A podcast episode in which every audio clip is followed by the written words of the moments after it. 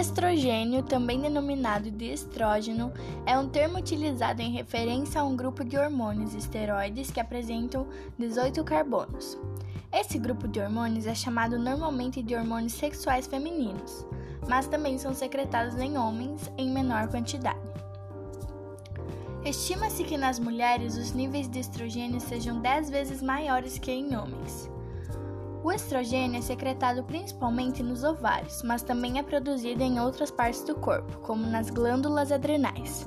Podemos citar ainda a produção do estriol, que ocorre principalmente no fígado e em tecidos periféricos. Função do estrogênio. Normalmente, quando falamos em estrogênio, destacamos as funções no ciclo menstrual Entretanto, esse hormônio apresenta várias outras funções. Função reprodutiva na mulher. O estrogênio garante a proliferação celular, reconstituindo o endométrio, que é perdido durante a menstruação. Também atua no desenvolvimento dos cílios na tuba uterina. Desenvolvimento de características sexuais secundárias femininas.